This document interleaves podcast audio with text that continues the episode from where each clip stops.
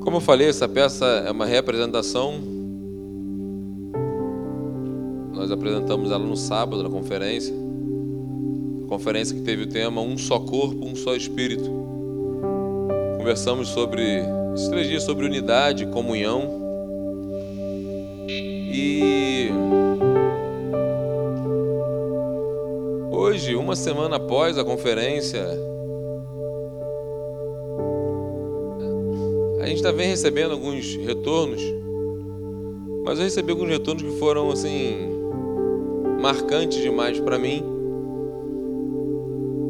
por ver pessoas colocando em prática realmente um só corpo, um só espírito. E a gente sabe que Deus se alegra com a nossa comunhão. Eu não tenho dúvida que foi Deus que colocou no nosso coração o desejo de falar sobre esse tema.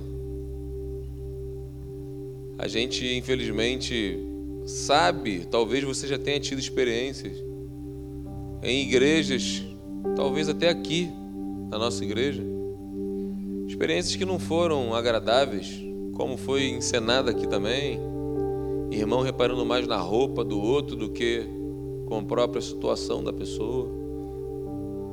Pessoa que está junto na igreja, mas não sabe que uma outra está doente, que outra está enfrentando uma dificuldade, e não tem relacionamento, não tem conversa, diálogo, não tem dividir o peso. Você que está vivo, você sabe a, a a dificuldade que é a gente viver. E nós estamos aqui na igreja, nós buscamos a casa do Senhor com nem sempre o mesmo objetivo, mas com um objetivo em comum que é crescer, fortalecer a nossa fé, buscarmos forças em Deus. E como foi falado, a nossa unidade em meio a tanta diversidade. Eu tenho minhas lutas, minhas dificuldades, meu jeito. Você tem o seu. Nós somos bem diferentes um do outro, graças a Deus por isso. Você já parou a pensar se todos nós fôssemos iguais? Pensa. Pensa se todos nós fôssemos exatamente iguais. Se eu soubesse exatamente tudo que você sabe, e se você soubesse exatamente tudo que eu sei, a gente ia conversar? Para quê? Eu não tenho nada para te acrescentar. Você não tem nada para me acrescentar. Não tem diálogo. Não tem comunhão. Essa diversidade ela é intencional de Deus na nossa vida. Desde lá do Éden, não é bom que o homem esteja só. Nós somos seres sociais. Ninguém nasceu para viver sozinho. É por isso que nós vivemos numa, numa sociedade. E quando a gente pensa numa sociedade, uma família cristã, que teoricamente deveria estar buscando o mesmo objetivo, a unidade ela deveria ser consequência. Mas infelizmente muitas vezes não é. O nosso egoísmo muitas vezes empurra a gente para viver uma vida medíocre, uma vida rasa, uma vida vazia de relacionamento, uma vida onde eu não estou nem aí para o outro, o que importa sou eu. Eu não estou nem aí se eu posso dividir algo com alguém. Quero saber da minha vida, dos meus filhos, da minha família, da minha saúde. Não tem problema se está sobrando alimento na minha casa, deixa sobrar, está faltando, o problema é dele. Aí a gente julga. Ah, porque é vagabundo, é porque não estudou, é porque não sei o quê. A gente gosta muito de julgar juízes sem diploma. E às vezes os julgamentos, quando você tem coragem de assumir isso que a gente gosta de julgar, a gente percebe como que o julgamento afasta a gente um do outro. E o sonho de Deus é que nós vivamos em unidade. Como é bom e agradável que os irmãos vivam em união.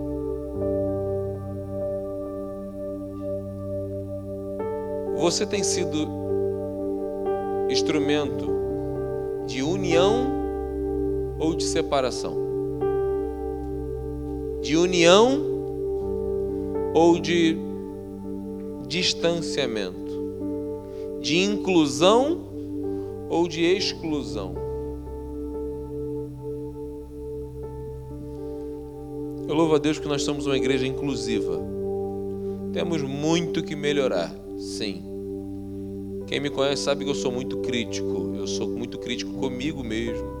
Eu sou crítico com a igreja.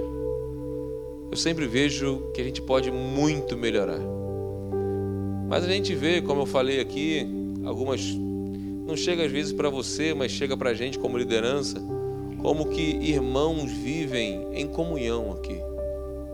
A gente vê as pessoas abraçando, cuidando, recepcionando. Gente viu o Roger participar da peça aqui, como é especial para a gente.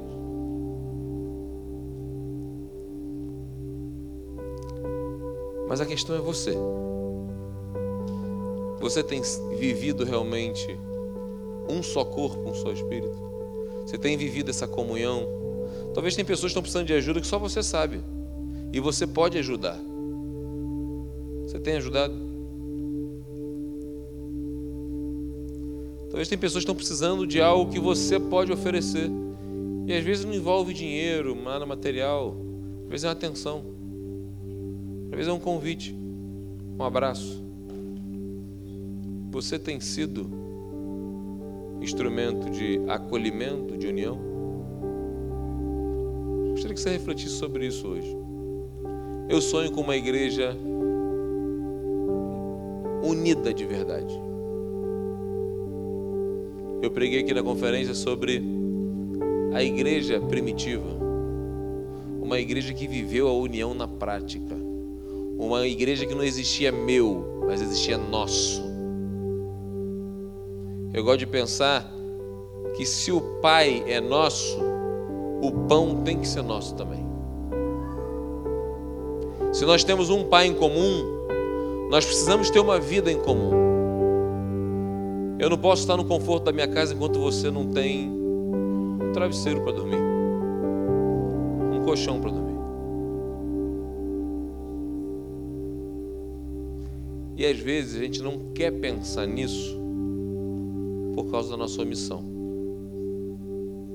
Aquela história que os olhos não veem, ou às vezes o coração, o ouvido não escuta, o coração não sente. A gente precisa estar disposto a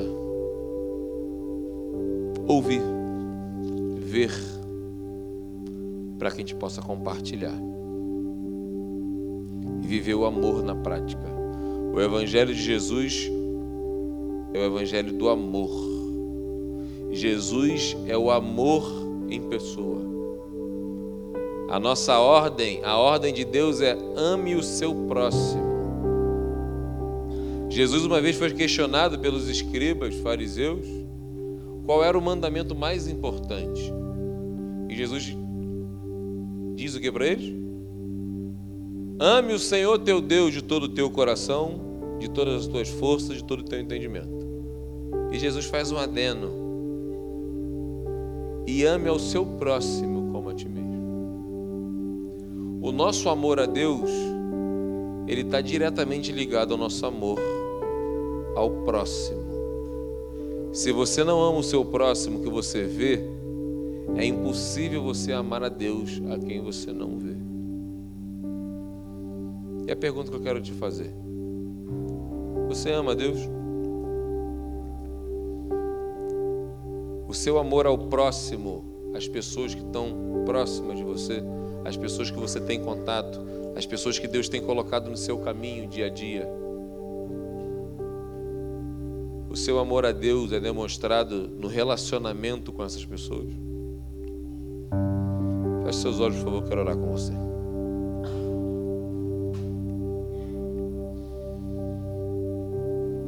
Gostaria que você continuasse refletindo. Porque falar é muito fácil. Muito se fala de amor. Muito se canta sobre o amor. Muitas poesias são feitas.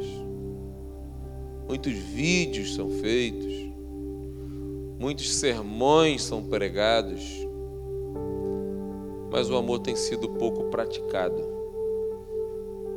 Eu começo falando por mim, eu acho que eu posso praticar mais o amor. Eu posso amar mais. Eu convido você a ser muito sincero com você e com Deus nesse momento. Fale com o Senhor. Peça ajuda a Deus para que você seja um canal onde venha transbordar o amor nas suas palavras, nas suas ações, nas suas reações, no seu lar. Às vezes você é muito amoroso aqui na igreja, mas em casa, às vezes você é muito atencioso no seu trabalho, muito solícito, muito proativo, mas em casa, às vezes você é muito gentil com seu vizinho, com a sua vizinha, mas com seu pai, com a sua mãe, com seu marido, com a sua esposa. A gente precisa viver o amor de verdade. Porque quando a gente vive de verdade, consequentemente, a gente demonstra nos nossos relacionamentos. Peça ajuda a Deus para que você, como igreja, viva em união. Para que Deus santifique o seu olhar, seus pensamentos. Como a gente pensa, às vezes a gente pré-julga.